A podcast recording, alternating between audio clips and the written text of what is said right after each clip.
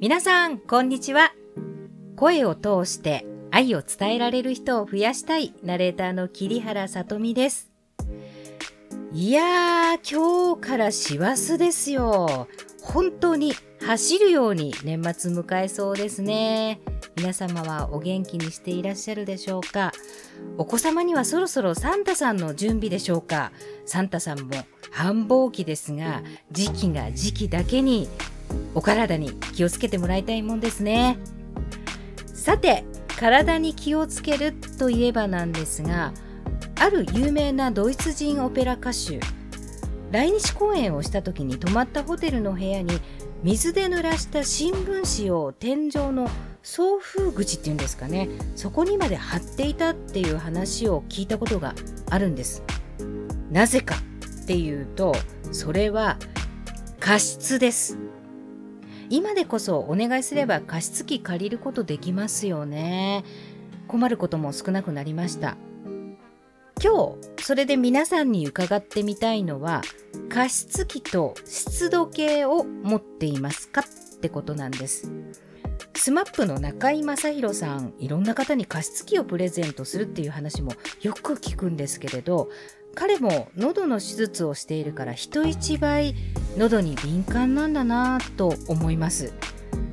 実は私たち喋り手の世界では加湿器にこだわる方割と多いんですね。個数にこだわる人パワーにこだわる人いろいろです。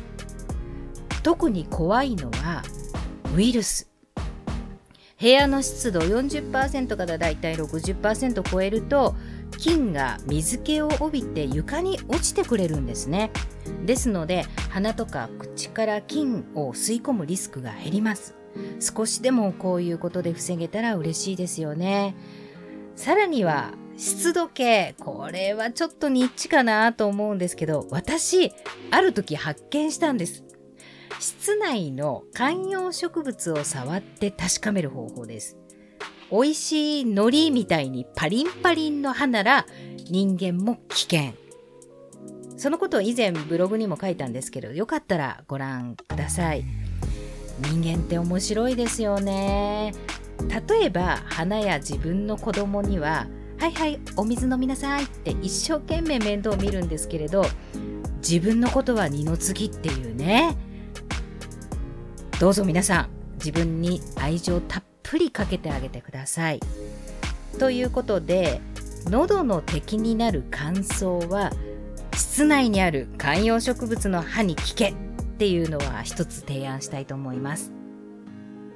ところで下ベロのトレーニング重視する私なんですけれどもう一つ確認するポイントがあります。声が高く出るかどうか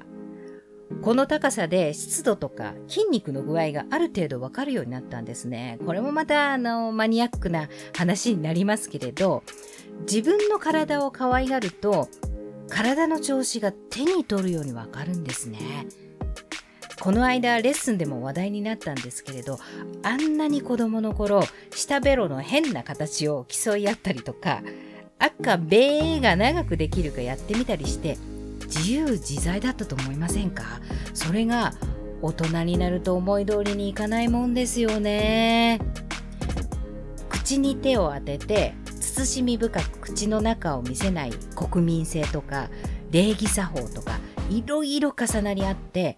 鍛えるべきところを放置してしまうのかもしれないなぁと思ったりしますそういえば以前ラジオ番組でスタッフからわははって笑う時に口に手を当てるので音が入ってこないって注意されたことがあるんですね。今はオンラインの時代でもあります。もし録画できるんでしたら自分の仕草とかマイクの入り方の癖など自分を客観視できる材料も持っておいた方がいいかなと思います。